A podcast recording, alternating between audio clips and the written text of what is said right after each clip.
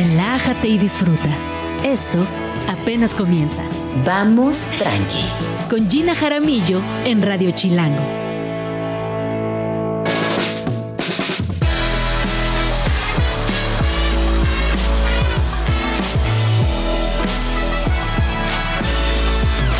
Muy buenos días. ¿Cómo están? Es viernes, es viernes, por fin, qué maravilla. Bienvenidos a un día más de Vamos Tranqui. Mi nombre es Gina Jaramillo y les voy a acompañar de aquí hasta la una de la tarde, donde quiera que se encuentren. Platícanme qué plan tienen para el viernes, qué rolas quieren que escuchemos el día de hoy, eh, si salieron ayer, qué tal les fue, qué han hecho. Yo estoy convencida de que los jueves es como uno de los mejores días para salir en esta ciudad. Y no solo eso, sino que hay muy buenos planes. Así que si ayer salieron o planean hacer algo hoy, cuéntenme. Fíjense que hoy amanecí con esta reflexión que les quiero compartir, que quizás es muy personal, pero estoy segura que muchas eh, personas que también son madres me van a entender. Hoy tenía toda la intención de ir a comer con mis amigas, ¿no? Y organicé, hice, deshice, y al final me doy cuenta que a veces analizo las cosas eh, respecto a mi crianza y maternidad desde lo lo cotidiano, luego desde el activismo y me enojo mucho y, defiendo y, trato de activar ciertas cosas y a veces como hoy simplemente me rindo cuando digo, bueno, yo quiero ir a comer con mis amigas, quiero comerme la ciudad entera, pero pues no se puede. Así que si tú eres una mamá igual que yo y estás atravesando por una situación materna compleja, te abrazo hermana, te abrazo y te mando un, gigantesco, gigantesco eh, apapacho porque pues así pasa y está todo bien. Oigan, ¿qué va a pasar el día de hoy? Bueno, pues el día de hoy hablaremos acerca de arte. Viene, hay un proyecto que a mí me gusta mucho en la colonia industrial que se llama Productora. No, sí. Eh, y Proyector, perdón, Proyector, lo confundí con los otros arquitectos. Proyector, que es un espacio de arte contemporáneo que vincula también arquitectura y que se encuentra en la colonia industrial, es decir, fuera del circuito eh, de galerías y de espacios creativos. Y es un proyecto que no solamente busca descentralizar el arte, sino también busca acercar a las personas que vivimos en esta ciudad a, nuevos, a nuevas colonias. Porque a veces no si les pasa que somos como de rutas. Vamos de un lugar a otro, vamos a ciertas galerías, a ciertos cines, a ciertos restaurantes. Y quedan fuera tantos proyectos increíbles que yo creo que pues que vale la pena escuchar lo que está pasando fuera del circuito galerístico artístico por excelencia y desde ahí también pues conocer eh, nuevos artistas, eh, darnos chance de conocer nuevas colonias, porque si ustedes no conocen la colonia industrial, eh, es una colonia preciosa al norte de la Ciudad de México, em, que además es muy característica porque tiene estas casas cuyas puertas y ventanas son de una herrería churrigueresca, casas muy coloridas, casas muy grandes, y bueno, ya estaremos platicando más adelante de, qué, de qué pasa en este proyecto, por qué está en esta colonia y qué están desarrollando. También estará por aquí Lucero Ardila, que es una niña que es chiquita, ella es veinteañera, me gusta mucho lo que hace, tiene una aproximación al arte contemporáneo increíble. Yo la, descubrí hace poco, eh, bueno, no, no, ni tampoco, porque soy, soy muy fan de su contenido. Y desde que la descubrí, eh, me, encantó su forma de aproximarse al arte, los cuestionamientos que se hace, la forma en la que también cuestiona el sistema y desde lo cotidiano genera un arte muy original. También eh, genera comunidad y es una chava que al igual que muchas de su generación se replantean constantemente el feminismo, pero ojo, siempre con una mirada que tiene que ver con el arte y obviamente perspectiva de género. También estará por aquí el Cha, eh, que bueno, no necesita mayor presentación, sin duda uno de los músicos activos más importantes de nuestro país, ha estado en varias bandas, es un bajista extraordinario, es locutor de radio y hoy nos va a contar pues qué rolas está escuchando, eh, qué lo mueve, qué le gusta de esta ciudad y la verdad estamos muy felices de que el Cha esté por acá. Y vamos a arrancar el día de hoy con rola. Antes antes de ir con nuestra primera invitada del día de hoy, que ella es Diana Su, es colaboradora de Vamos Tranqui, eh, experta en cine, una, una perspectiva bien informada y muy linda acerca del cine contemporáneo, pero hoy vamos a hablar acerca del Exorcista, de esta película setentera que ahora tiene una secuela y que ha generado eh, muchas preguntas. Es una película por una comunidad especializada, muy esperada, pero también por otra eh, muy, muy eh, pues no, no sé si, si, la palabra es juicio, pero muy eh, cuestionada. Así que hoy nos va a platicar eh, qué pasó, porque ella ya la vio, Diana ya fue al cine, ya vio la película y nos trae todo el chisme del exorcista. Escríbenos en Twitter, o Twitter, o X, o X, o como le quieras llamar. Arroba Jim Jaramillo y arroba chilango.com. Uso el hashtag Vamos Tranqui. Y me da muchísimo gusto recibir a Diana Su. Ella es colaboradora de Vamos Tranqui, pero también es periodista de entretenimiento, conductora, entrevistadora y creadora de contenido sobre cine y series para sus canales personales.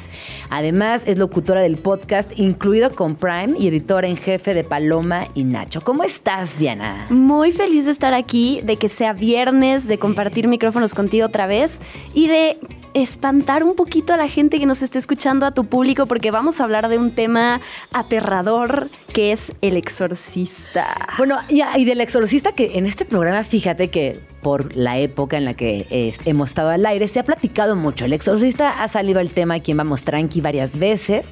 Eh, por ejemplo, hace poco supimos que en su momento estuvo prohibida en la Ciudad de México, que incluso las primeras proyecciones se hicieron con cintas pirata eh, en lugares que no eran cines en lugares clandestinos y que después, cuando ya se, se, presentó en los cines, tenía escenas cortadas. Es decir, eh, había una gran polémica, eh, la iglesia estaba furiosa, el gobierno también la descalificaba y las juventudes lo único que querían hacer era ver El Exorcista y analizarla. Wow. Y ahora, Dianita, resulta que después de esta película de 1973 tenemos una secuela que tú ya tuviste el honor de ver. La oportunidad de ver. El chisme, por favor. Sí, que ahorita que cuentas estas anécdotas de lo que se vivió en los 70 con esta película, son qué joya, ¿no? Qué joya de, de tratar de. Uno hoy en día siento que no puede apreciar el contexto que fue para esa gente tratar de ver esa película como día de lugar. Que es importante decir, 73, estamos en 2023, 50 años han claro. pasado de esa película. Y no hay, por más que no seas un cinéfilo, que quizás no te gusta el terror, sabes que existe una película que se llama El Exorcista y sabes que es de las más aterradoras. Eso ya de por sí es un legado que pocas películas logran, ¿no? Que, que la gente sepa que existe algo ahí que es demasiado fuerte para que lo veas, ¿no? No, y que además en su momento pues estaba ligado a esta gran institución que es la Iglesia Católica y claro. que obviamente generó eh, mucha molestia. Y esto que dices es muy bonito. Creo que hoy pensar en algo completamente imposible de ver, o sea, como en esta prohibición de películas es difícil porque gracias a internet puedes descargarla, siempre alguien la encuentra, te la comparte, en fin, ha cambiado mucho también el consumo de, de cine. Pero a ver, cuéntanos, fuiste a ver la película y ¿qué te pareció? La neta, cuéntanos qué, toda la neta. Qué difícil y qué responsabilidad tengo en este momento, siento la presión. Hay dos cosas que yo quiero decir de esta nueva película, El Exorcista Creyentes. Una, si la vemos como una película sobre exorcismos, creo que funciona. Creo que es mejor que muchas otras. Platicaba yo con un amigo de que cada año tenemos cada semana un montón de películas de que el exorcista, el exorcismo de esta, que del otro, que la vecina. Entonces, esta película de exorcismos creo que para mí funciona. Sobre todo la segunda parte, la última parte es aterradora, las actuaciones son buenas, creo que funciona. El problema es que esta película se llama El Exorcista Creyentes. Entonces trae un ADN porque quiere subirse a eso, quiere venderse como la secuela eh, de la película del 73 y pues se queda muy corta Gina, ¿no? ¿En, eh, qué, sentido? Esta, ¿En qué sentido? Pues de entrada en...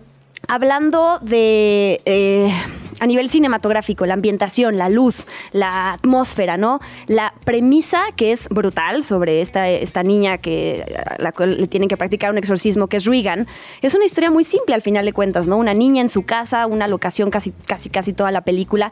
Aquí tenemos varios personajes, tenemos dos niñas, que es las que a las que se les mete el demonio. Entonces siento que tratan como de, de hacer más grandes. Ahora dos niñas, ahora tenemos varias subtramas, ninguna conecta a nivel emocional ¿no? Como de preocuparnos por los personajes, por más que haya buenas actuaciones, por más que estas niñas lo hacen muy bien. Siento que no conecta.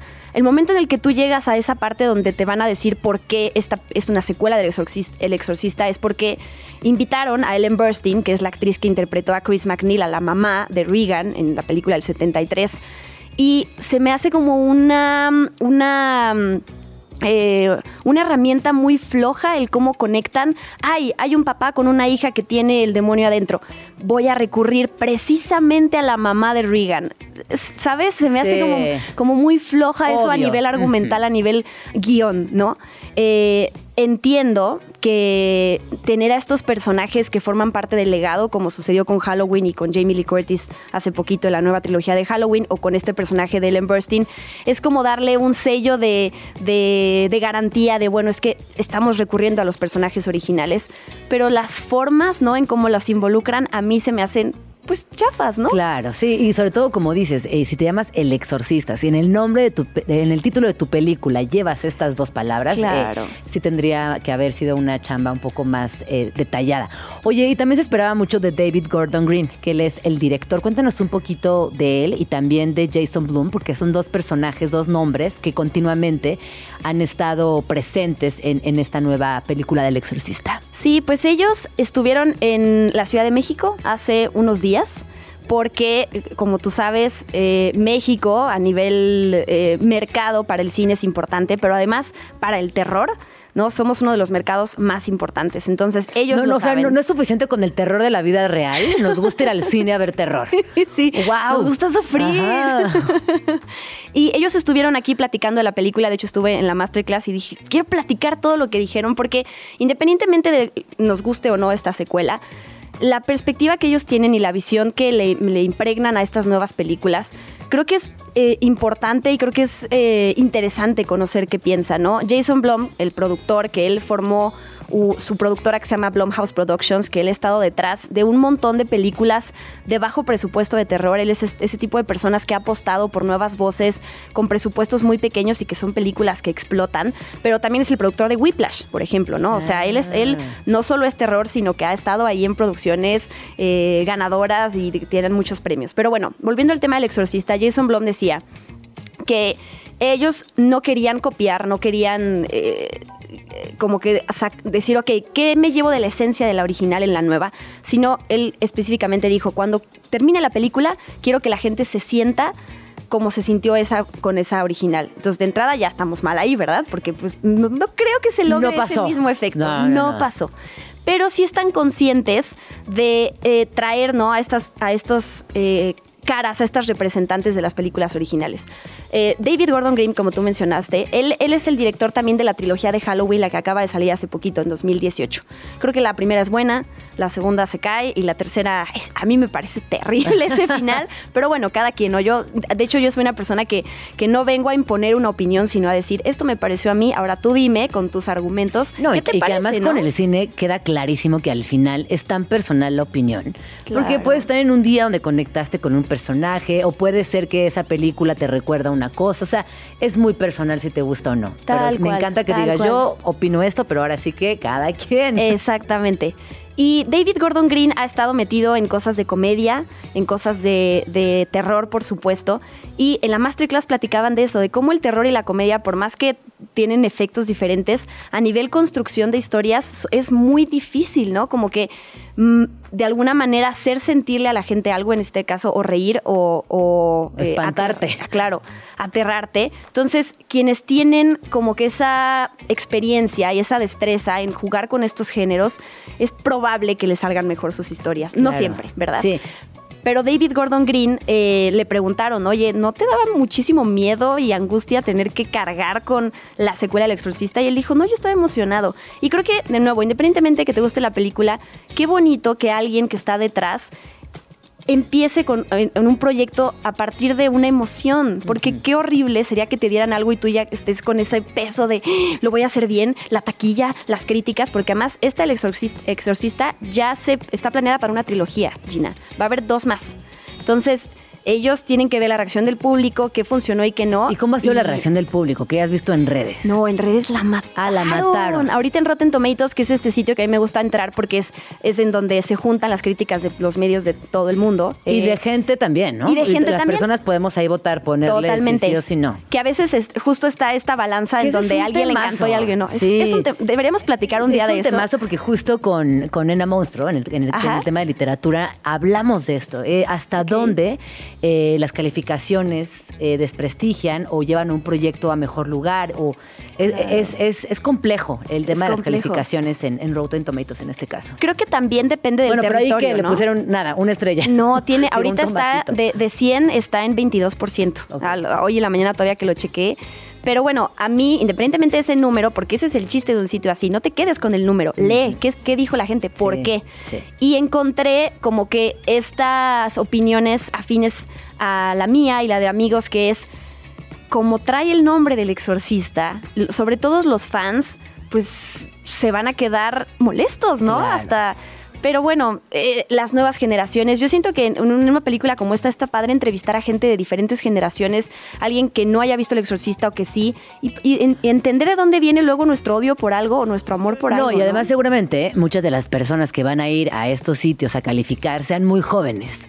También. Entonces, que se den el tiempo de ver la película de 1973 y a partir de ahí emitir un juicio, pero ya comparando o entendiendo de qué va cada, cada peli y también entendiendo el contexto social en el que surge cada una. Claro. Yo creo que ahí hay como muchas capas, muchas lecturas que se, le- se le pueden dar para criticar, aprobar o señalar algo o simplemente, este, no, yo no, no emitiría una opinión nada más así. Creo que en este caso puntual del exorcista sí les invitaría a que vean la original. Oye, Dianita, y tú traes un proyecto de 31 películas en octubre, que eso me parece increíble. Cuéntanos rápidamente de qué va. Sí, muchas gracias. Pues me puse el reto solita de subir una recomendación, un reel a, a mi cuenta de Instagram y a mi TikTok todos los días de octubre, recomendando una película de terror o de comedia slasher o de comedia terror. Eh, ya llevo, hoy aquí estamos, hoy estamos a seis, así que hoy subo la sexta recomendación. Y pues es un reto porque siendo este género tan querido por la gente, está quien te tacha de no sabes recomendar terror y está quien dice, wow, no, había, no hubiera descubierto esto si no fuera por ti. Y estoy abarcando todas las plataformas, cines. Eh, se me hace un ejercicio increíble que ahora después de que tenga como el- ya la eh, esta responsabilidad que yo me di, pues seguir con recomendaciones de todo todos los todos los días. Oye, dime una cosa, tú de- dentro de todo el cine que ves, ¿sí ves mucho terror? ¿Sí le dedicas alguna parte de tu tiempo? No, no tanto. Eh, mis géneros favoritos son otros. Me gustan mucho los musicales. Me gusta, es que veo de todo. Creo que el western en todo caso es el que más trabajo me cuesta conectar con él. Pero le estoy entrando más al terror. Es que fíjate que yo del terror huyo. Ah, Pero de repente eh, me encuentro con proyectos como Requiem for a Dream o. The Blair Witch Project, que no es terror, pero es terror psicológico y que te lleva a unos lugares bien oscuros y que me espanta más que un exorcismo. Totalmente. Te voy a recomendar una película. A que ver, yo creo que va a ser de mis últimas porque es de mis películas favoritas de terror. Se llama Está detrás de ti. Ay, no, qué ansias el nombre.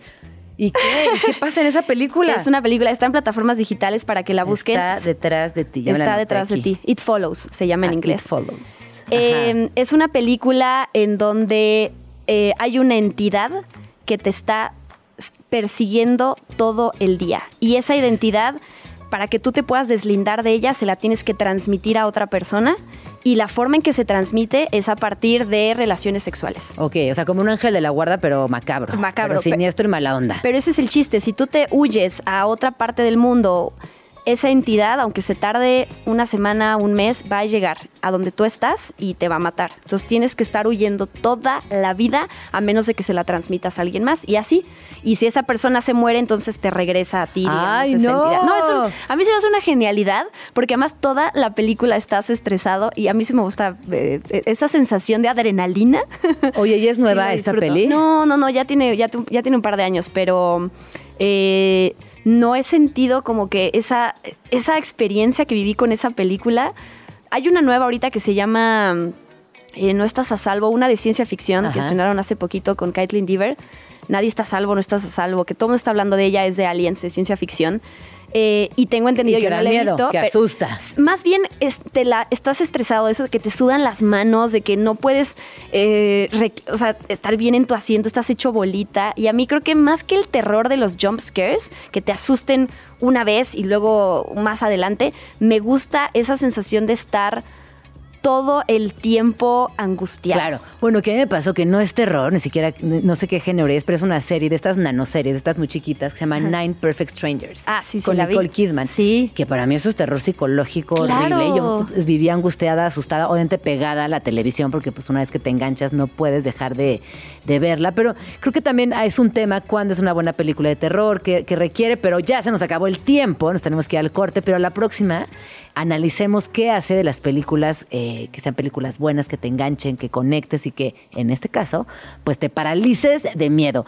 ¿Dónde te podemos seguir, Diana? Me encanta, muchísimas gracias Gina. Estoy eh, en todas las redes sociales como arroba guion bajo Dianasu. Pues ahí está. Vayan a ver El Exorcista Creyentes. Vayan a ver El Exorcista y nos cuentan qué les pareció. Estás escuchando Vamos Tranqui con Gina Jaramillo. Ay, es que estoy muy emocionada porque a mí personalmente me encanta platicar acerca de las colonias del Arco Norte, que son colonias en la Ciudad de México no tan conocidas. Pero pues yo, yo crecí en una de esas colonias, así que para mí siempre es muy emocionante regresar a este lugar de origen. Y aunque hoy vivo en otro, en otro lugar, en la Ciudad de México, por circunstancias familiares y laborales, pues todavía regreso constantemente a las colonias del Arco Norte. Ahí está mi mamá, ahí están mis amistades. Y ahí está sobre todo algo que yo considero precioso y que son estas colonias secretas de la Ciudad de México. Me acompaña Juan Carlos Espinosa Cuo, que es arquitecto, urbanista e investigador.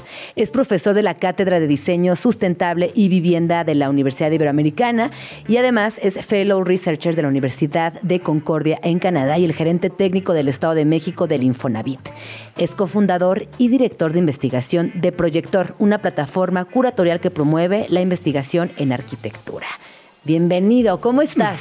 Muy bien, Jenna, ¿y tú? Vecino, ¿cómo estás? Muy bien, muy bien, muy contento, muy contento de que nos hayas invitado y estar aquí contigo. Eh, yo siempre estoy muy pendiente de lo que sucede en Proyector, no solamente porque me parece genial que exista una galería, un proyecto tan integral, tan bien montado y tan persistente fuera del circuito de galerías típico de la Ciudad de México. En esta ciudad todos sabemos que sucede en la Colonia Roma, en la Condesa, en Polanco y por ahí algunas otras colonias como La Obrera, ahora en la Doctores, pero sigue siendo muy centralizada eh, la escena cultural eh, de nuestra ciudad, hay que decirlo como es. Sí. Y de repente está Proyector, que además ya tiene cinco años de Sí. existir en la colonia industrial, que como ya dije, es una colonia perteneciente a las colonias del Arco Norte. Si quieres, platícanos un poquito de estas colonias para poner en contexto a la banda que nos viene escuchando y luego vamos de lleno con el hermosísimo Proyector. Claro que sí, Gina. Pues muchas gracias. Eh, fíjate que las colonias del Arco Norte son colonias que se fundaron en la fase porrevolucionaria de, eh, de la Ciudad de México y son estas colonias que se inventaron como un ideario, es decir, eh, en donde la industria supuestamente iba a... digamos, era como la promesa de progreso hacia el norte de la ciudad. De hecho, ahí se puso la, la estación Pantaco. Y entonces ahí están colonias como la Industrial, la Estrella, la Guadalupe Tepeyac, como tú dices, estas colonias secretas que por avatares de la urbanización y el destino quedaron como atrapadas entre lo que ahora es Insurgentes Norte, la, la- la estación eh, de autobuses del norte. Y, este, y en aquel entonces estaban muy conectadas con el centro histórico, pero desde que se cancelaron los tranvías, pues también, digamos que se canceló la, la conexión que esas colonias tenían planificada para el futuro. Entonces quedaron ahí como, como estos vestigios ¿no? de. México. Que se Yo les voy a dar rápidamente una experiencia personal, porque yo crecí en estas colonias del Arco Norte. Para mí, eh, yo saben que soy de Chiapas y llego a la Ciudad de México, y para mí crecer en una colonia del Arco Norte no solamente fue crecer en una casa muy bonita, porque ahorita me vas a explicar por qué las casas son tan bonitas y, y- y- y tan eh, con estas celosías, y además son casas muy grandes, Sí. eh, sino que además a nivel barrial eh, son colonias que funcionan muy bien. Tenemos estaciones de metro, ahora tenemos metrobús, eh, son colonias que, bueno, mi mamá sigue viviendo ahí y todas las vecinas que son de la colonia, nadie se va jamás. Creo que yo soy como la excepción. Salí de la, de la colonia, pero quizás vuelva, porque la- las personas no se van. Son colonias muy cómodas, muy limpias, muy seguras, muy bonitas. ¿Qué, qué, qué pasa ahí? Y hablo de mis... Yo tuve una infancia hermosísima y todas mis vecinas igual que yo. Pues mira, tiene mucho que ver con esta condición secreta de la colonia. Como tú muy bien dices, hay poca movilidad social, sobre todo por lo que está pasando ahora mismo con el suelo en la Ciudad de México, que es, es una locura, es rampante el costo de casi cualquier eh, vivienda en la ciudad, en cualquier lugar. Sin embargo, pues la gente como tú que vivió allí, eh, pues tuvo la oportunidad de vivir en casas pues muy grandes. O sea, eran casas burguesas, eran casas de uno o dos pisos todas con patio, las banquetas son de un metro, hay jardineras, la- unas fuentes increíbles, unos parques increíbles. Los, hablemos de los parques, por favor, de las colonias del Arco Norte. Digo, ese es No, un temazo. ¿qué? Es un, solo un tema ese. ¡Wow! Los parques. Sí, tiene unas fuentes que cuando las activan la- los fines de semana es todo un espectáculo. En realidad es, es- es algo que, que una vez que ya estás allí, en verdad lo descubres y no lo tiene casi ninguna. Y no lo otra cuentas, colonia, ¿eh? La verdad es que no, tampoco. creo que estamos este, haciendo Estamos, mal. sí, también guardamos el secreto. Estás haciendo mal en, en- en- exacto, en, en exhibirla, pero es, es una colonia hermosa y como tú también muy bien dices, hay muy poca movilidad social y es precisamente por lo cómodo que es y además, pues bueno, son, son casas muy grandes que ya es casi imposible conseguirlas en otro lugar, ¿no? No Eh, existen esas propiedades hoy en día. Ya casi no. Pero nada, o sea, les voy a poner otro ejemplo. Tan es un. A a mí me gusta compararlo y siempre sentí que crecí en un pueblito porque mi vecina Patti tenía llaves de la casa, porque Doña Marta era paciente de mi papá, porque Coco García era la mejor amiga de mi mamá y además era como mi tía y me quedaba a dormir en su casa. O sea, tiene esta condición de colonia chiquita que te permite vivir en paz. Así que ojalá que persista, porque la gentrificación es inevitable. Sí. Y yo estas últimas veces que he ido a casa de mis papás, también encuentro que la gentrificación empieza a hacerse presente en estas colonias del Arco Norte. Es cierto, pero bueno. Pero bueno, hablemos de Proyector. Ahora sí, Juan Carlos, cuéntanos por favor cómo inicia Proyector. Eh, y tú vives ahí también, en, en la colonia. Sí, así es, así es. Somos vecinos de, la colonia industrial y ahí mismo tenemos eh, Proyector, que es una plataforma curatorial para la promoción de proyectos de investigación en arquitectura, que la fundamos en 2018 mi socia Tania Tobar y yo, un servidor, y que ahora, pues por fortuna, hemos cumplido apenas en septiembre cinco años de estar presentes en la colonia industrial y produciendo exhibiciones eh, todas relacionadas con arquitectura. ¿Y cómo ha sido la respuesta en el mundo de los arquis, eh, de los urbanistas, que ojo, eh, si bien forman parte de la constelación de eh, arte contemporáneo en la Ciudad de México, sí que, se, que tienen proyectos distintos, proyectos muy asertivos, proyectos que tienen que ver con ciudad y con infraestructura y con, y con otras... eh, con otras necesidades distintas al arte. Entonces, preguntarte cómo ha sido la respuesta de tu gremio. Fíjate que este es una, una pregunta interesante porque al principio obviamente costó trabajo porque es un proyecto de nicho, digo, hay que decirlo.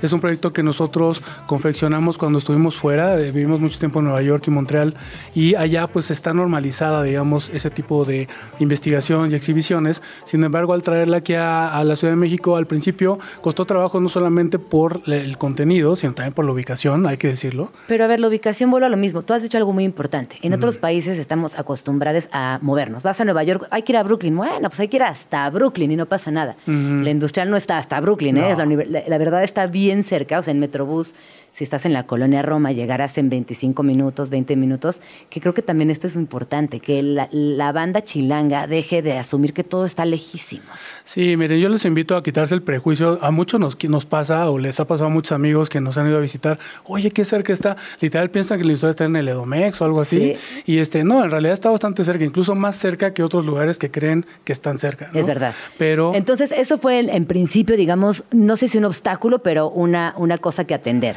Exacto. Entonces, eh, lo, lo primero que hicimos fue tratar de vincularnos con la colonia. Creo que nos fue muy bien. Y la respuesta hasta ahorita, la verdad, ha sido pues fantástica. Digo, hemos cumplido cinco años gracias al apoyo de, pues, de nuestro gremio aquí. Y además, Proyector siempre ha tenido un pie, un ojo puesto fuera, ¿no? Por el tipo de contenido que nosotros eh, producimos. Nuestro contenido es bilingüe. Entonces, la investigación que nosotros traemos aquí, al principio buscaba, buscábamos importar, porque pensábamos que no, que, que, que solo allá se hacían cosas como ese nivel. Pero cuando llegamos acá, nos dimos cuenta que México es increíble y que hay un montón de proyectos muy, muy buenos. Y entonces, más bien, ahora Proyector lo que está buscando es proyectar o sacar hacia afuera, eh, pues, investigadores, practicantes y gente que creemos que son excepcionales y que tienen un enorme potencial. Yo la primera vez que llegué a Proyector fui a una, una exposición, naturalmente, y sí dije, wow, o sea, este proyecto sí está eh, al nivel de cualquier galería en Berlín, al nivel de cualquier proyecto arquitectónico en España, en Nueva York, eh, en la Ciudad de México. creo que hay pocas iniciativas como Proyector, y no lo digo desde, desde de para afuera, o sea, lo digo de verdad con todo, con todo el corazón, porque he estado varias veces en tu proyecto y me parece increíble, increíble lo que hacen. Y ahora nos vas a platicar eh, de, un, de un justo evento que, que va a suceder en Proyector y que tiene que ver con los ciclos. Si quieres, primero explícanos qué son los ciclos dentro del proyector y luego nos vamos directo a lo que va a suceder. Claro que sí. Mira, los ciclos son, son en realidad nuestros, eh, nuestras exposiciones largas, es decir, son los proyectos de investigación como tal, y esos ciclos duran tres meses y tenemos tres al año.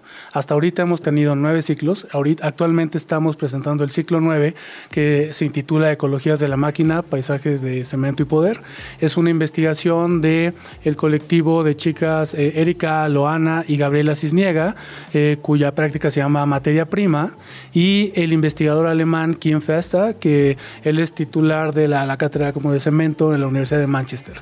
Entonces, es el primer proyecto que hacemos con dos proyectos distintos y binacionales, y, la verdad es que es, muy interesante porque este proyecto habla precisamente sobre la producción del cemento en México y sus implicaciones ecológicas a nivel de paisaje, a nivel ideológico, y bueno, eso sí que podemos elaborar más eh, sobre la... Que además es toda una conversación porque yo, bueno, hace poco yo estaba leyendo y ya tú me corregirás si, si entendí bien o no, que hay cierto cemento que se puede reutilizar, pero hay otro, la mayoría, que no.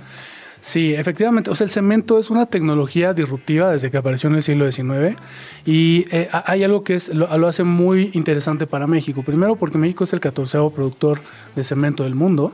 Tenemos la segunda empresa más grande del mundo de producción de cemento. De todo el cemento que producimos, el 87% lo consumimos y México tiene uno de los potenciales más altos de caliza, que es el precursor del cemento, lo que significa que nosotros de alguna manera eh, es como un poco el petróleo, que es una bendición y una maldición al mismo tiempo, porque hay pocos países que pueden producir ese volumen de, cemento. Y por último, lo cruza el asunto de la desregulación, es decir, la regulación en minas y, y, la regulación en México sobre la extracción, pues no toca todos los materiales que tienen que ver con la producción de materiales para para la construcción, lo cual lo hace, digamos, una, una cosa abierta, una cosa que, que permite, digamos, la explotación tanto legal como ilegal y además en, en, unas, en unas condiciones pues muy particulares, que es lo que explora la muestra que estamos presentando. Oye, ¿y cuál dirías tú, eh, pensando, eh, futureando, ¿no? Como pensando a, a, quizás corto plazo, que podría ser la situación del cemento? O sea, ¿Estamos en un lugar de alarma o simplemente es importante observarlo o por qué cuestionarnos lo que sucede con el cemento eh, desde esta perspectiva? Mira, es importante primero entender que el cemento es una, tiene una condición omnipresente en el mundo.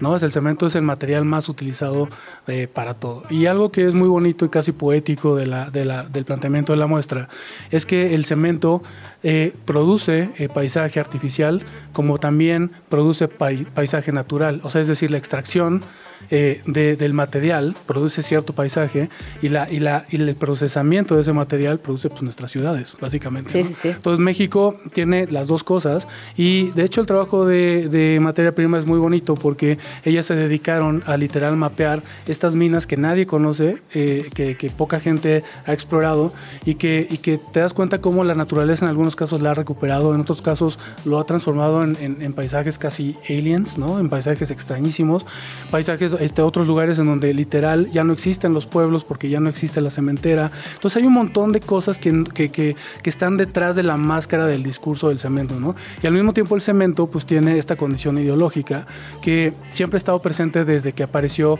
en México, ¿no? Desde literalmente el movimiento moderno, la UNAM, el, este, el movimiento pictórico, o sea, Tolteca eh, literal financió a todos los grandes arquitectos de México de la primera etapa. Ahora, este, bueno... ¿A los modernos? A los modernos, claro. A ver, cuéntame un poquito ese chisme. Pues fíjate que el, bueno, uno de los primeros concursos que la revista Tolteca hizo eh, allá por los 30, este, que lo ganó de hecho Juan Segura con el prototipo de vivienda eh, mínima, ¿no? El primer intento de vivienda social de, aquello, de, aquel entonces, pues en realidad todo ese concurso lanzó al estrellato a gente como eh, pues Mario Pani este, y, otros tantos ¿no? que, concursaron y que a partir de ahí eh, utilizaron al concreto o al cemento como una herramienta ideológica. Eh, y en ese sentido funciona, digamos, a dos niveles. ¿no?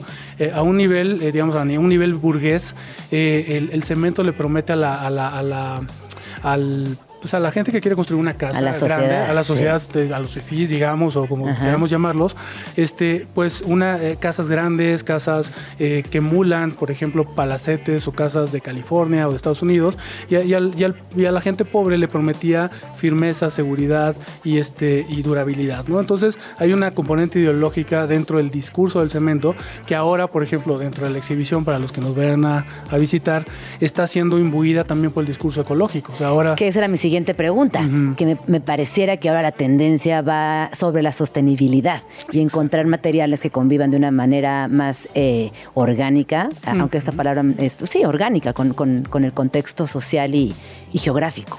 Justo, esto se conecta con lo que me preguntabas de, de- del concreto reciclado. ¿no? Eh, o sea, la idea del reciclaje y de los ciclos, eh, si bien eh, pareciera eh, en la superficie como una buena idea, y de hecho creo que sí se debería implementar en algunos casos, no te habla tam- también de los procesos agresivos que plantea, por ejemplo, el consumo energético de agua, etcétera, de la producción del cemento, incluso del propio reciclamiento. Un poco el discurso de las celdas solares o de y todo este, este esta crítica que se le está haciendo al movimiento green, ¿no? Eh, en donde pues nadie está viendo en dónde van a terminar esas baterías, etcétera. Bueno, estos procesos al venir del capital o del gran capital, pues también tienen, se les pueden cuestionar estas mismas cosas, pero lo que hace, lo que hace cemento o ha hecho siempre es ideologizar y, y cooptar, digamos, eh, el discurso eh, de modo que nosotros podamos, eh, pues paliar o, o- o- o condonar algunas de sus, de, su- de sus actividades, ¿no? De- desde comprar equipos de fútbol hasta decir que son verdes, o sea, entonces Claro. todo eso se toca, digamos, en todos los ejes que tenemos en la, en la exhibición. Qué interesante. Oye, recuérdanos por favor horarios eh, de proyector, ubicación exacta, es previa cita, ¿cómo, cómo funciona la asistencia? Sí, mira, el proyector está abierto eh, los jueves, viernes y sábados de 12 del día a 6 de la tarde. Estamos abiertos a todo público, es completamente gratis. De hecho, para esta, eh, para esta exhibición, este ciclo en particular, tenemos, un even- eh, tenemos unos eventos eh, que, que asociados que son el programa público.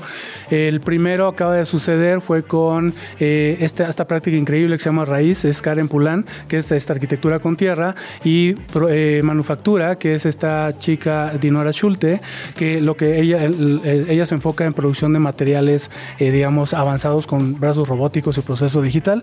Y la que vamos a tener el, este día sábado a mañana, a partir de las, eh, de las 6 de la tarde, es con Horacio Cinto, que es el dueño de, permítanme aquí traigo mi, es el dueño de eh, la Ladrillera de, México, México. y el evento se llama Ciclo, Material, Producción y Uso. Y va, vamos a tener la participación de él y también de Rosa Hanshausen, que ella eh, eh, trabaja en Bauhaus Earth. También ha estado en un ciclo con nosotros, en, en Proyector.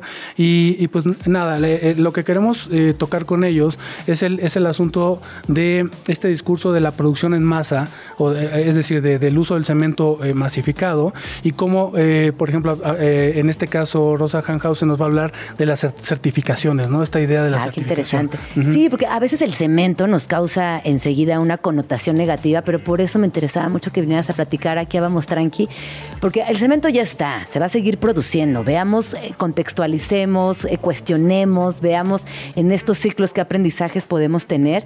Y si van a, proyector, avísenme. Yo les voy a decir dónde comer ahí, qué pueden hacer. O sea, ya que van a visitar esta, este, la colonia industrial, una colonia del arco norte, les doy también otros tips para que, ¿no? para que completen su visita. Claro que sí. Oye, qué, qué increíble. ¿eh? no dejes de venir a contarnos, por favor, todo lo que, lo que suceda con Proyector y obviamente felicitarles por todo lo que han hecho. Eh, y repítenos rápidamente la dirección, por favor. eh, los esperamos en eh, Avenida Ingeniero Basilizo Romo Anguiano, número 175, orgullosamente Colonia Industrial. Eh, pueden ver todo nuestro contenido en Instagram, nuestro handle es Proyector ARQ y también en nuestra página ahí están toda, toda la memoria de nuestros ciclos, es www.proyectormx.org. Pues ahí está. Muchísimas gracias por haber venido, vecino. Juan Carlos Espinosa Cua, que es arquitecto, urbanista e investigador y además está al frente de este proyecto llamado Proyector. Muchísimas gracias, Gina. Gente chida. Están por todos lados. 12 con 3 minutos y esa es una realidad. Gente chida están por todos lados, solamente falta que prestemos atención, que vayamos tranqui y pongamos el ojo en esas personas que son chidas. Y no me dejar mentir, para la gente chida se le nota que es chida. El otro día estaba viendo, digo, la fuente es cuestionable, ¿no? Pero estaba viendo en TikTok que decían, oye, la, gente que es buena vibra, eh, los animalitos se le acercan, las infancias le platican, eh, la- las personas de edad avanzada le piden ayuda y así, ¿no? Como otras cositas de gente chida, según este TikTok. Pero para mí la gente chida eh, se nota en su sonrisa, en sus ojitos, en cómo hablan. Y hay gente chida en todos lados. Y la gente no chida también se nota, según yo. Luego como que hay, hay un cortocircuito con, con la gente no chida. Pero en este programa, en Vamos Tranqui, nos gusta mucho platicar con gente chida, con gente hermosa, con gente talentosa. Y el día de hoy me acompaña Lucero Ardila. y es fotógrafa y creadora de contenido. Es de Tamaulipas y yo la amo. La amo y estoy muy feliz de que esté aquí en la cabina. Eh, para mí eh, ha encontrado una forma muy particular de divulgar arte, lo cual no es nada fácil. La divulgación de arte es muy compleja porque siempre llega a ser aburrida o puede llegar a ser aburrida. Y lo que ha hecho Lucero con su contenido es no solamente conectar con gente muy joven que habla de arte ahora gracias a ti, sino que también a personas más grandes como yo nos tiene ahí pegada a sus videos, viendo, viendo arte y recordando algunas cosas. Les voy a dar un poquito de contexto. Lucero es fotógrafa eh, y combina su realismo con técnicas digitales y fotografía tradicional para crear piezas de arte. Ha logrado diversas publicaciones internacionales, entre ellas una publicación en Photovogue en Italia y una participación increíble en Image Nation en París en el año 2023, es decir, hace muy poquito. Bienvenida, querida, ¿cómo estás? Ay, muchísimas gracias, pues bien emocionada. Ay, y, la- y luego me pones a mí un micrófono y yo me pongo bien nerviosa, casi que... No, pero si lo haces todo el tiempo en tus videos y lo haces Ay, pero- increíble. Pero solita, no acá enfrente. solita y miles de personas ahí acompañándote. Oye, platícanos cómo, cómo iniciaste con este proyecto de divulgación de arte y por qué. Si tú estás estudiando comunicación, chamaca. Lo mismo me dice mi mamá. Igualito, y en ese tono. Igualito. Pues fue un proceso, la verdad es que muy bonito, porque yo aprendí, como empecé a aprender arte hace muy poquito relativamente, en pandemia, y yo iba compartiendo ese proceso. Haz de cuenta, me leía los PDFs enormes y decía, es que esto está muy aburridísimo, a nadie le importa, y es cosa muy bonita, o sea, esta gente no sabe contar bien el chisme. Exacto. Y yo dije, no, pues creo que el arte es para todas las personas y todas las personas tienen derecho a aprender de arte y no necesariamente leerlo en términos técnicos, que está bien que exista el término técnico, para algo es, para aprender. Pero sí, eh, siento que es un hobby que debería ser más accesible para la gente y ahí fue cuando dije, ¿y si hago videos entretenidos? No, y de acabas de decir arte? algo muy bonito, sacar al arte de la disciplina y llevarla al hobby. Me parece brillante lo que acabas de decir, porque es un paso para aproximarnos de manera certera al arte, justamente. Exacto, creo que ahí es cuando, bueno, todos tendrán su definición de cómo crear arte, pero para mí es más real cuando viene desde, desde aquí, sin, no de manera snob, de, ay, es que técnica de color y no sé qué. No, sino cuando les dice, oye, esto, esto está muy bonito, esto está muy humano, vamos a ponerlo en otra palabra para que más gente pueda acceder a él sin importar su edad o nivel de estudios. Claro, y entonces tú empiezas en la pandemia con estos videos y en TikTok que te viralizas, mija. ¿Y, qué? ¿Y que te lo esperabas? ¿Era algo que como que lo veías venir? Nada. La verdad es que no, fue muy, muy por sorpresa. O sea, a mí siempre me había gustado ahí. Ay, me encanta la atención, ¿para qué digo que no? Lo que es. Lo que es, mira, no nos hagamos aquí. Este, y dije, ay, pues voy a compartir mi foto porque pues ya sé hambre, porque es pandemia, pues todos dejamos de trabajar y fue de, órale, ¿ahora qué? Y dije, pues vamos a intentar compartir mi foto a ver si consigo clientes de edición. Y empecé con TikToks de fotografía. Y sí se viralizaron, pero luego cuando llegaron los de arte fue ahora sí, de que el boom, Ajá. el boom boom, porque el primero fue un boomcito. Un boom sin. Un boom sin. Un boomcito. Oye, ¿y, cómo haces para seleccionar esos temas de arte de los cuales quieres hablar? Porque además es súper amplio. Eh, no, la historia del arte ha acompañado prácticamente a la historia de la humanidad también. No prácticamente, la ha acompañado. Entonces, ¿cómo haces para seleccionar qué temas, qué periodos, qué artista? ¿Cómo te preparas y cómo finalmente los realizas? Y luego lo más importante, ¿qué te dice la gente una vez que están arriba? Sí, pues la verdad seleccionar los temas es bastante fácil porque hablo de lo que me interesa y lo que a mí me gusta y yo empecé primero, pues todos aprendemos historia del arte primero por, por la más famosa, desgraciadamente, la historia del arte occidental. Y empecé a hacer videos de eso mientras aprendía y se me hizo muy chilo. Luego encontré mujeres en el arte Y luego dije, oye, ¿y acá no había o qué? Y dije, mujeres en el arte latinoamericano que no son Frida Kahlo. Y así fue como escalando y creo que es una bolita que sigue creciendo conforme me interesan más cosas. Oye, y de estas mujeres eh, en el arte que no son Frida Kahlo, ¿con quiénes te has encontrado? Hablemos de tus favoritas. Uy, yo, uy, me encanta esta pregunta. ay, tengo muchísimas favoritas, pero ay, con mi top 3, ¿cómo sería? Yo creo que Débora Arango de Colombia se me hace, uy, demasiado potente y la, la descubrí hace como un año y dije, ¿qué? ¿Por qué no conocía a esta persona que es bastante famosa? es bastante famosa, sí. pero no el famosa, famosa como Frida Kahlo. Yo, ¿por qué? O sea, Sí. Bueno, es que con Frida Kahlo pasa algo muy particular y es que eh, el sistema la hizo ícono de muchas causas. Entonces también Frida Kahlo representa al arte, pero también a las mujeres y tal. O sea, representa muchísimas cosas en una sola. Moda, eh, estilo de vida, eh, amistades cercanas también hacen que florezca mucho más continuamente. En fin, creo que Frida Kahlo es un caso muy particular. sí. Y cabe aclarar que no es culpa de Frida Kahlo. O sea, no es shade de Frida Kahlo. Frida Kahlo, te quiero mucho. Donde quiera que estés, te mando un saludo. No es tu culpa. Frida Kahlo, te mandamos amor. Ajá, o sea, tampoco se vale de que, ay, es que no es justo que solo se conozca a Frida. Yo, pues así sucedió. Ajá, y qué bueno. Ajá, y No, qué bueno. bendita Frida Kahlo. Bueno, Sí. ¿quién más? Cuéntanos. A Petrona Viera. Ay, la amo. Increíble. ¿Por qué tanto? No, es que porque ya están... Bueno, cuéntales por favor a las personas quién es para que ahorita yo entre con mi fanatismo. Es que es increíble. Yo la primera vez que la vi, pues vi una pintura. Es que soy re mala con los nombres de las obras. Pero El ella- recreo, ¿no? Creo que sí. Ajá, Sí, sí, sí, creo seguro fue el recreo. Ahorita vemos. Es la más famosa de ella, según yo. Sí. Este, y es del movimiento planista, si no ahí me corriges porque soy muy mala con los nombres. Y me capturó esta esencia de que con algo simple, que digo simple entre comillas porque no es tan simple de hacer, puedes como transmitir tanto y cómo quitarle la forma a los objetos, puedes crear una obra tan preciosa y que te quedas ahí horas. Horas. Aunque es tan simple, te quedas así de... Ay, no, y es que además ella es muy preciosa en la versatilidad de sus colores. Y si bien desde la, de la planimetría logra una profundidad emocional muy canija. Y además ella tenía una condición. Ella era sorda. Y ella empieza en la pintura justamente porque no encontraba un lugar habitual en lo académico, en la escuela, una familia muy privilegiada. Y su mamá le dice, a ver, vamos a esculcar en la pintura. A esculcar. Ahora sí que vamos a esculcar en la pintura. Y lo que florece de ahí es alucinante.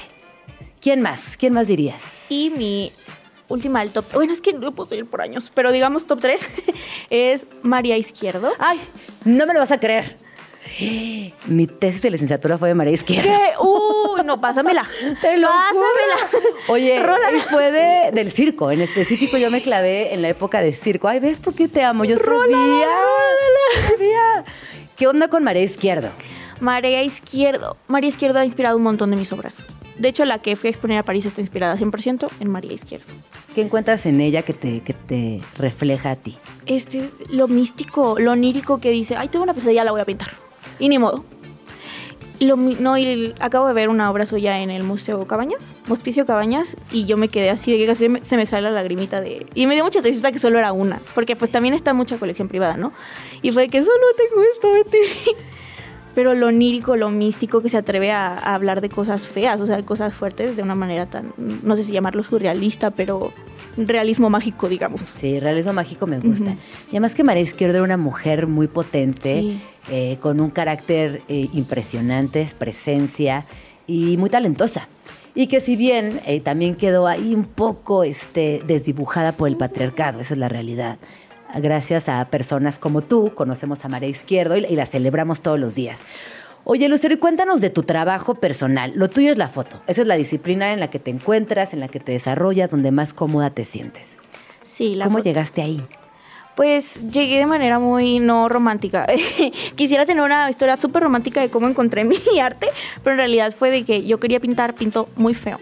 Horrible y dije... Pero "Ay, según ya". quién. Es- Exacto, es- según. ¿Según quién? Por eso ahí- ahorita le estoy retomando la Ah, pintura. Toda horrenda, pero mira. Pero mía. Exacto, y dije, ay no. Y luego estaban de moda las quinceañeras y como siempre yo, ay, quiero dinero. Y pues. ¿qué crees que hice? Fotos de 15, fotos de boda. Qué lindo, fotos de 15. Ay, me encantan No, lo máximo. lo mejor. Todo lo que puedes encontrar ahí, el vestido de la Sí, familia, la morra, sí. eh, la- los chambelanes, qué comen, qué bailan. Cuéntanos un poquito de ese, epi- ese episodio de quinceañeras. Quinceañeras, mi fase quinceañeras. De hecho, ahí fue también cuando escribí lo artístico, porque las quinceañeras traen ideas bien locas. De, ay, es que quiero un caballo, quiero ay, un unicornio, quiero ser un hada. Y yo, ay, mija, ay, mija, te estoy cobrando muy barato, pero, Pero bueno, hay bailada. pero bueno, ahí, ahí te pongo un hada. Y ahí fue cuando empecé a experimentar. Y si le pongo alitas, y si le pongo brillitos, y si pongo un bosque mágico atrás. Y me quedaban bien feos los photoshopazos al principio, hay que admitirlo.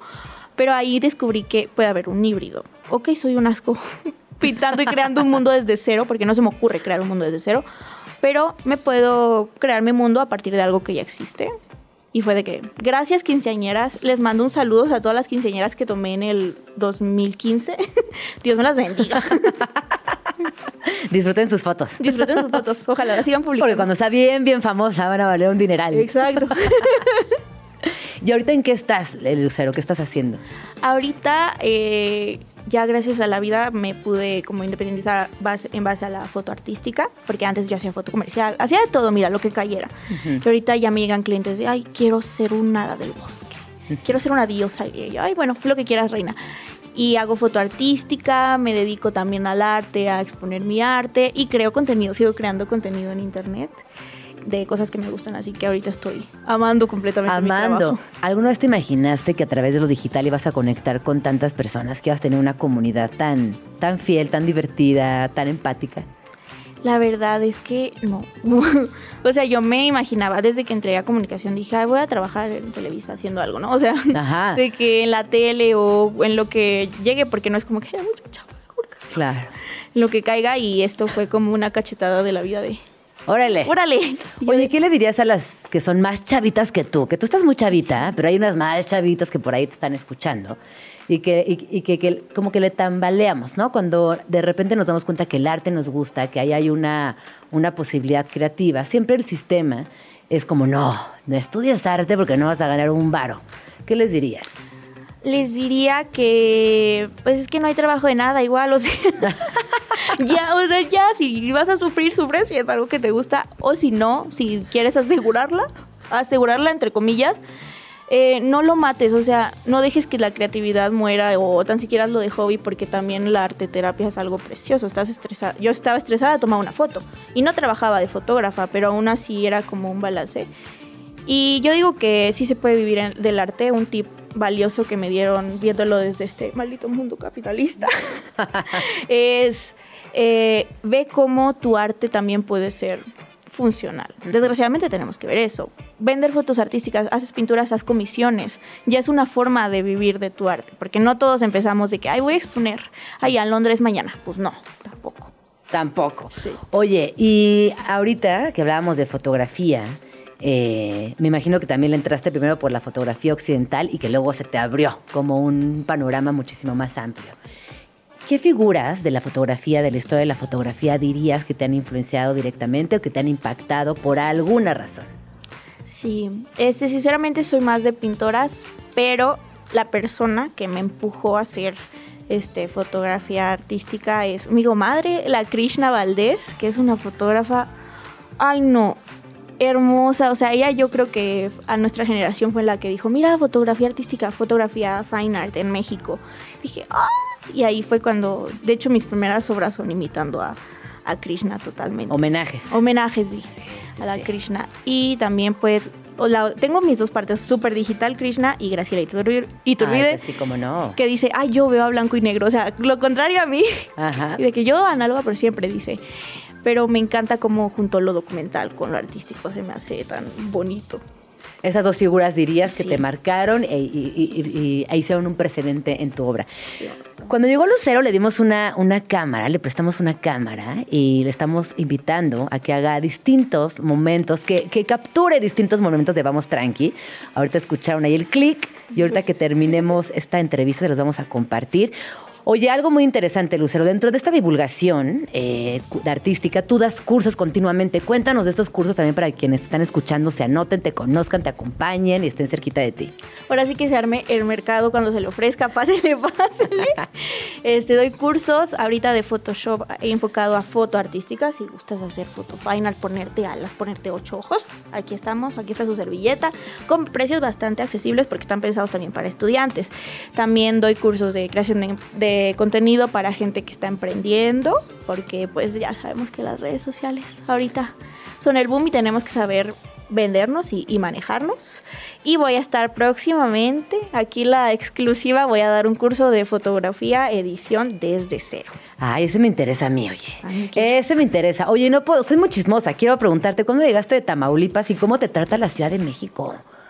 Me encanta. Yo estoy enamorada de la ciudad. Me- La gente local me va a decir, ay, ¿por qué? Pero es que miren, yo soy de provincia, de Victoria. Bueno, provincia porque al lado de Ciudad de México todo es provincia, porque también es ciudad.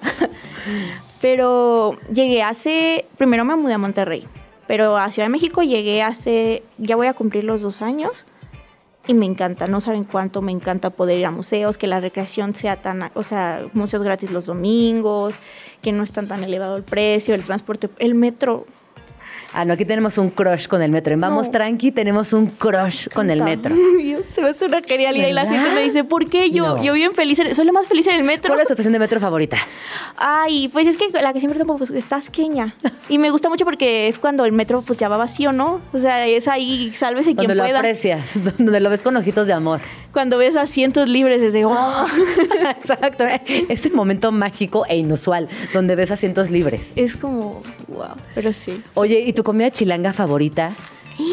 Muchas, Ajá. muchas. De hecho, por, aquí les perdono eso de la quesadilla con queso, Ajá. porque están bien ricas. Y digo, si están ricas no me importa si lleva Claro. queso, si no lleva, mira, Sí. lo que quiera. Oye, ¿y en, y en, en Tamaulipas cuál es como el platillo así estrella?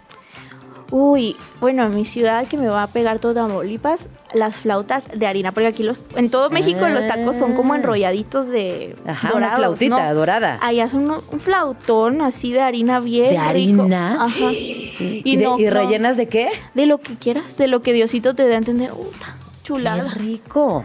Fíjate que yo he hecho tortillas, este, he hecho flautas de tortilla de harina, así de en, en emergencia, y son una gozada, saben como un poquito a buñuelito, pero eso que estás diciendo fue, suena fantástico. Tan riquísimo. Ah, Cuando vayan a Tamaulipas, por favor, no se pierdan, no se llama flauta, Fla- No. En Victoria, Eh. en Victoria, flauta, flauta. en Victoria flauta. Si van a Victoria, pidan flauta. Exacto. Ahí está, ahí está la recomendación. Bueno, querida, ¿dónde podemos seguirte, estar al pendiente de todo lo que suceda con tu carrera, con tu contenido y con tus recomendaciones de arte? Ahí les va los arrobas para que anoten. Instagram es arroba ardila, como ardilla, pero con una L. Ah, yo te decía PH. ardilla primero y luego di que no eras. Todo mundo Ay, qué- pero me, da- me da pena confesarte, pero qué bueno que no soy la única. Todos. Todos. Todas las personas. Así que ardila con una L. Lucero-ardila en TikTok, que ahí es un éxito esta mujer. Y en Instagram también es un éxito esta mujer, arroba ardilla guion, no, punto, ph, ph, ahí estamos. Eh, ¿Algo que nos quieras recomendar? ¿Alguna peli, alguna rola, algo? Uy, ay, pues hace poquito vi una peli de terror mexicana que se llama Belcebú. Está en Netflix, según yo. Una joya, porque pasó desapercibida. Una ¿Cuál? joya. Belcebú. Ah. Este, y yo dije, ay, pues no tengo nada que ver. Uy, joyota para que la vean, apoyen el terror mexicano. Muy buen terror. Pues ahí está. terror. Apoyen el terror mexicano. Muchísimas gracias por haber venido aquí a saludar a Vamos Tranqui, Lucero. Que tengas un bonito fin de semana. Vamos tranqui. Son las 11 con 32, no, las 12 con 32 minutos. Ya estamos llegando al último pedacito de Vamos Tranqui. Y vamos con una de nuestras secciones favoritas. Es algo tranqui porque es viernes y porque tengo un invitado que me da tanto gusto que está aquí en la cabina. Justo le decía antes de que entráramos al aire que me siento como en la casa nueva cuando estrenas DEPA y todos tus cuates vienen a verte y a veces eh, te llevan un regalo. Y en este caso, para mí, el regalo es que vengan y Ay. me cuenten y me cuenten. De que ay, el Chano traje regalo. ¿Cómo estás, Cha? Muy bien, Bienvenido. Gina. Muy bien, muy contento de estar aquí contigo. Gracias por invitarme. Además, sí huele a nuevo ¿Verdad? también, ¿eh? Súper huele a nuevo. Estamos Felicidades. estrenando cabina, estamos estrenando estación. ¿Quiénes nos están escuchando? Bueno, pues ya saben que el Cha es músico, es locutor, es diseñador gráfico, es ilustrador, también es miembro fundador y bajista de distintas bandas icónicas para la escena de, de rock nacional, como Fobia y como Moderato, también como diseñador. Has estado involucrado en pues, personalidad de, de tus bandas, tanto de tus bandas como de otros proyectos. Así que bueno, pues bienvenido, Cha, ¿cómo estás? Muy bien, Gina. Pues te digo, muy contento de estar aquí. Felicidades. Qué padre. Qué padre, ¿verdad? Que Sí. haya radios nuevas, que todavía Sí. se usa el radio. El FM, sí, El sí, sí, claro, por supuesto. Ahorita, fíjate que antes de que tú llegaras, nuestra, nuestra invitadita previa, y digo invitadita porque ella es muy joven, tiene 22 años, Lucero, joven. Lucero Ardila, y nos platicaba como de toda la era digital, y me decía, no, es que yo desde chiquita me tomo selfies, y lo decía de neta, o sea, es que Claro, ella es nació cierto, con un teléfono en la mano, Sí. escuchando radio ahora digital, Ajá. y de pronto como volver a estos contextos más análogos también se siente rico. Sí, totalmente. No, bueno, digo, no quiero tampoco este empezar a hablar del pasado, pero sí, por ejemplo, yo cuando tenía mi primera cámara, pues era acabarse el rollo de 24, 36 fotos, mandar, revelar, la mitad no salía. La mitad salían pésimas. Sí, Ay, exacto. no, eso era, era horrible, ¿no? Sí, sí, sí, sí, sí, pero ahorita, por ejemplo, pues sí es una época maravillosa. Ahorita que hablábamos de música y todo esto, pues es bien padre también cuando empezamos a tocar, que sí necesitabas quien te ayudara a pagar un estudio de grabación, ¿no? Este, hacer la portada de los discos, hacer el disco, distribuirlo y todo. Y ahorita todo lo puedes hacer desde el cuarto de tu casa si quieres. ¿no? Tienes tu portaestudio ahí, haces el diseño ahí, lo subes a redes, lo subes a plataformas, entonces sí es una cosa muy distinta. Pero esto que acabas de decir sí me, me choqueó, ¿eh? Qué lindo, o sea, como que también ver el paso del tiempo, o sea, no nos queremos poner melancólicos, pero el paso del tiempo también está, está bien chido. Oye, Cha, eh, ayer tocaste, porque la idea era que vinieras ayer y dijiste, no, Gina, tengo tocada. Sí. Cuéntame, ¿cómo, ¿cómo le haces? Es que tocas aquí, tocas allá, tienes el programa en las mañanas. Sí, sí, sí. Estás muy movido. Sí, bueno, la semana pasada, si no me equivoco, estuvo aquí Rulo, con quien tengo el programa todos los días ahí en una plataforma digital, digital justamente que se llama Convoy. Y lo que hago es que acabando el programa me voy. Lo bueno es que fue cerca, fue en Pachuca. ¿Y cómo te ha ido en, este, en este nuevo trayecto de tu vida llamado Gran Sur, que también formula o, o- o reúne mucho de tu, pues de tu historia, ¿no? De lo que has hecho previamente. Sí, pues Gran Sur es un proyecto para quien no lo conozca que tenemos Iñaki y yo. Iñaki es mi compañero de vida y de música de siempre. Eh, que teníamos pensado hacer desde hace muchos años y que fuera un grupo que sonara y que se viera muy mexicano, porque eran cosas que no podíamos hacer ni en Fobia ni en Moderato. Entonces lo dejamos ahí pasar, teníamos ideas, hicimos algunos remixes, cosas muy puntuales y muy poquitas, la verdad, hasta que nos invitaron hace ya seis años, yo creo, nuestros amigos de Ibero, porque estaban haciendo un homenaje a Frank Sinatra por sus 100 años de haber nacido. Entonces me llaman y me dicen, ay, queremos hacer una rola para Frank. Le hablé a Iñaki y le dije, ah, nos invitan a esto, pues hay que hacerla en este estilo que traemos, medio loungerón también, porque Ajá. empezó en aquella época. E invitamos a Sophie Mayen. Ajá. Sophie Mayen es una amiga nuestra hace muchos años, pero que tiene una voz privilegiada, angelical. Es una gran compositora y tipaza. Hicimos una versión de Something Stupid, donde eh, Iñaki, mi compadre, es muy humilde y dijo, yo voy a cantar la parte de Frank. Ajá. Y Sofía hacía la parte de Nancy. Y hubo como súper química. Y le contamos a Sofi que tenemos este proyecto desde hace muchos años, pero que queríamos invitar a diferentes cantantes. Pues que en una le invitamos a ella otra vez y nomás se nos queda viendo con sus ojotes azules increíbles y al día siguiente nos llama y nos dice, porque le dijimos, ay, haznos unas rolas para el proyecto. Nos llega con una canción que se llama Tu Dios, bellísima. Y nos dice, aquí está la canción, pero nada de que otras viejas. Aquí la buena voy a ser yo y vamos a hacer una banda. Bien. Vamos a invitar a Elohim Corona que toque la batería, que es el baterista de Moderato, que una vez que tocas con Elohim, once you go Elohim, you never go back. You never go back. wow. Entonces, pues ahí fue que salió Gran Sur, justamente, y ya tenemos dos discos, ya están disponibles en plataformas. Hace una semana, justo también sacamos una canción a dueto con Denis Gutiérrez de Hello Seahorse. Eh, es una versión a Somos, que conocemos por Chabela Vargas, y quedó súper bonita porque invitamos a la banda mixanteña de Santa Cecilia. A que hagan lo suyo y quedó padrísimo. Entonces los invito a que lo escuchen. Qué lindo, ¿no? También poder construir estos proyectos eh, desde lo colectivo. Y ahí me gustaría preguntarte, o más bien no puedo dejar de preguntarte también, hoy con los años, eh, pues Fobia fue un momento crucial, ¿no? En, en la música en México. De hecho, hace poco leí un libro que seguramente tú leíste, que trato de acordarme, Reina Aventura... Ah, ya sé cuál, ¿sabes ya sé cuál, sí, sí, Bueno, sí, y ahí habla de fobia todo el tiempo. Ahorita voy a Sí. acordarme del título, que además, si no me equivoco, es de Ediciones Acapulco. Exacto. Y ese libro es muy bonito porque habla de, de fobia, de la música de fobia y de, bueno, y de un individuo que se come un ácido, ¿no? Ay, no, y Reino Aventura, imagínense la, la locura del libro. Guau, planazo, ¿eh? No, es un planazo ese libro. Pero eh, cuando yo leí ese libro, pensaba también en, en- en todo lo que nos atravesó la música de fobia. ¿Cómo fue para ti ese momento? Hablando de que ahora estás en Gran Sur, que estuviste con Moderato, que estuviste en Fobia, ¿cómo ha sido cada momento a nivel creativo, pero también a nivel personal? eh, ir construyendo esos puntos nodales de la música en México. Pues lo de fobia fue muy de amigos, porque también pensemos eh, que era otro mundo y era otro México totalmente distinto. Eh, no se volteaba a ver al rock en, nuestra ciudad, ¿no? En la Ciudad de México, donde estaba como esta ebullición, porque lo tenían como medio prohibido, nada más se podían hacer conciertos en la periferia. Y los grupos de nuestra onda, digamos, los caifanes, ¿no? Eh, la maldita, como que todos los grupos que estábamos en aquel momento, empezamos a tocar en lugares chiquitos que empezaban a salir, que era Rocotitlán, que era Rockstock, que más bien era un bar, pero pues invitaban a bandas a tocar, transmitían los conciertos los sábados en la noche, entonces lo podías escuchar.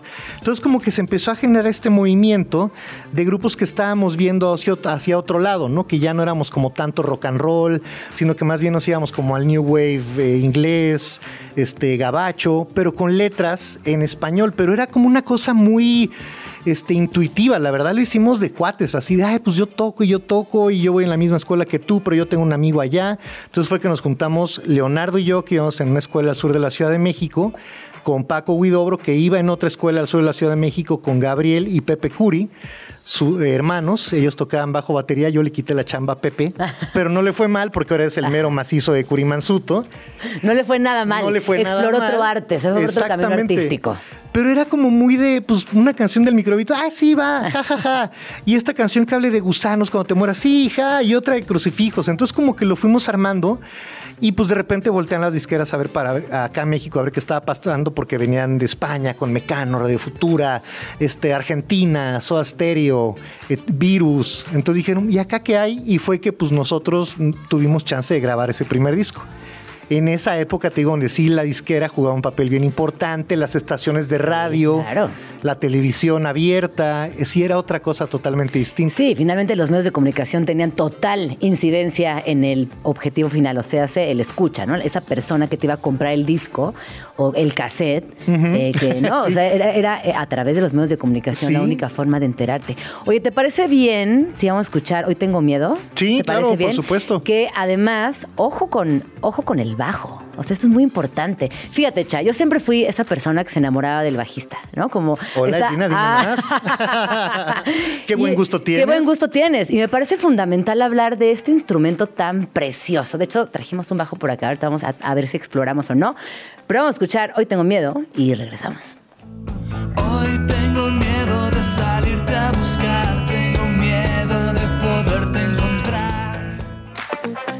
Son las 12 con 46 minutos y justamente mientras escuchábamos este rolón que marcó noches, marcó romances, marcó historias en esta ciudad de- y bueno, y en muchas otras en nuestro país, platicaba con el chat de este libro que ya tengo el título preciso y el título es Tomando ácido en Reino Aventura Planazo. de José Ángel Palmori.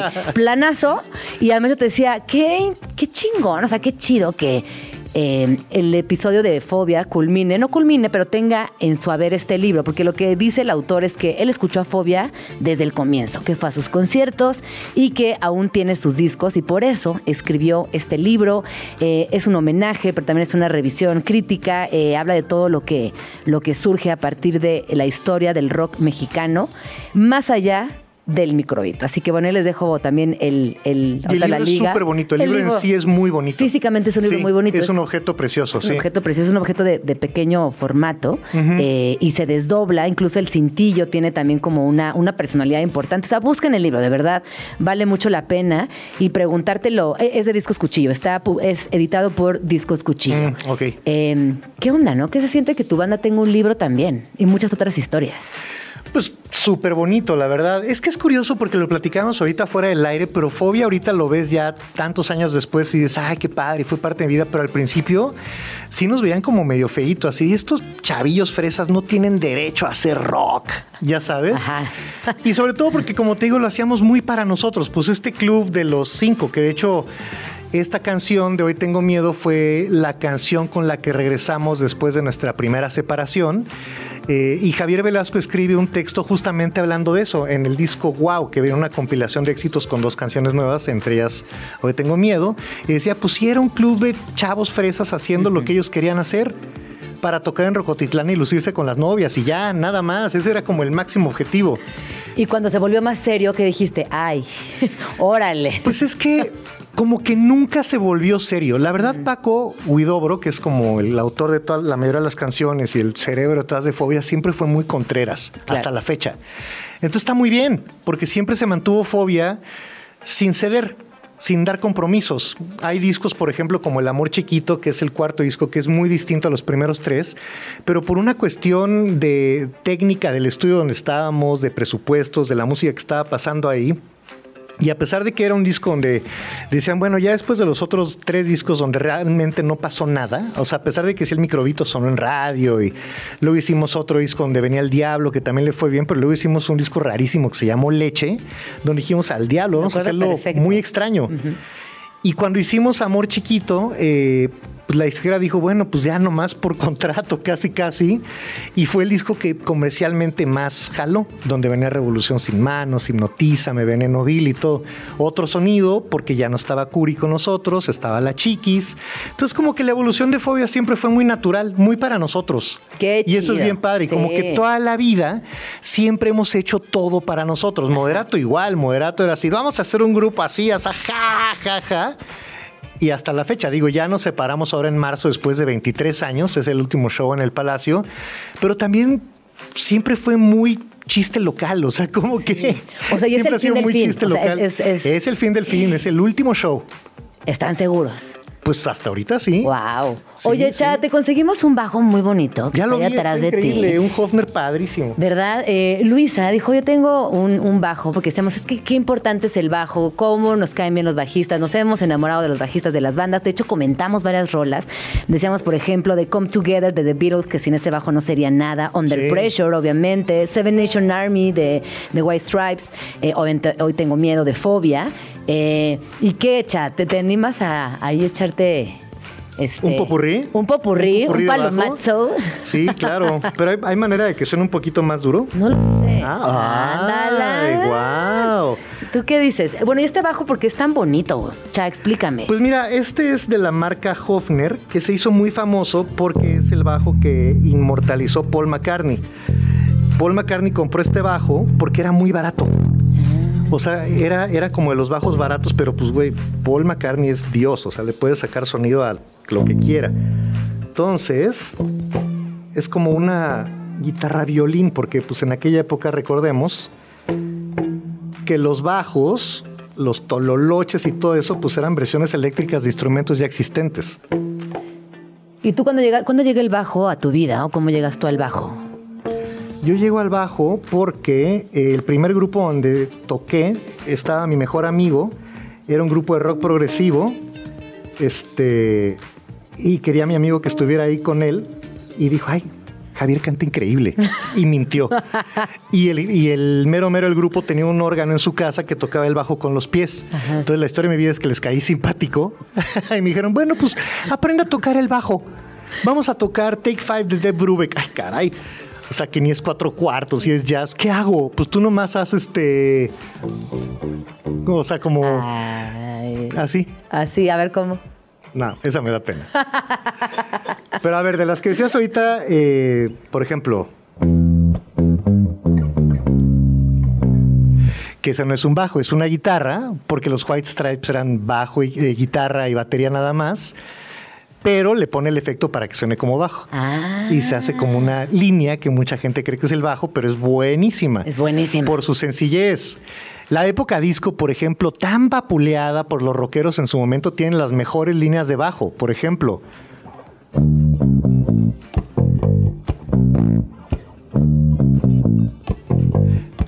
Aquí es muy presente, Claro. ¿no? Este, decías Under Pressure de Queen también, que tiene esta gran línea de bajo que es. Y luego en el verso se sigue.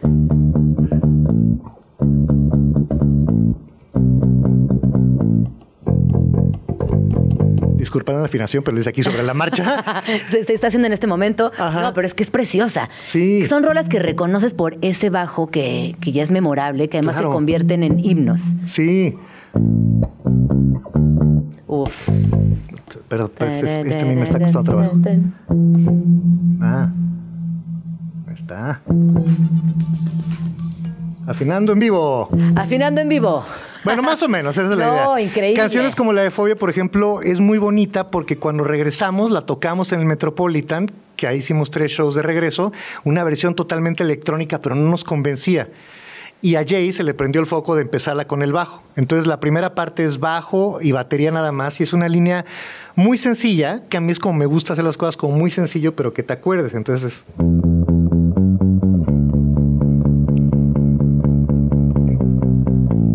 Una cuerda.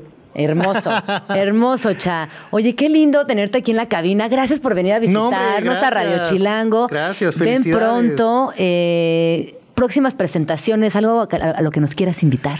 Pues eh, ahorita estamos justamente con esta, no es gira de despedida de Moderato porque son fechas que ya tenemos pactadas desde antes, pero sí ya son las últimas fechas antes del show del, del Palacio en marzo.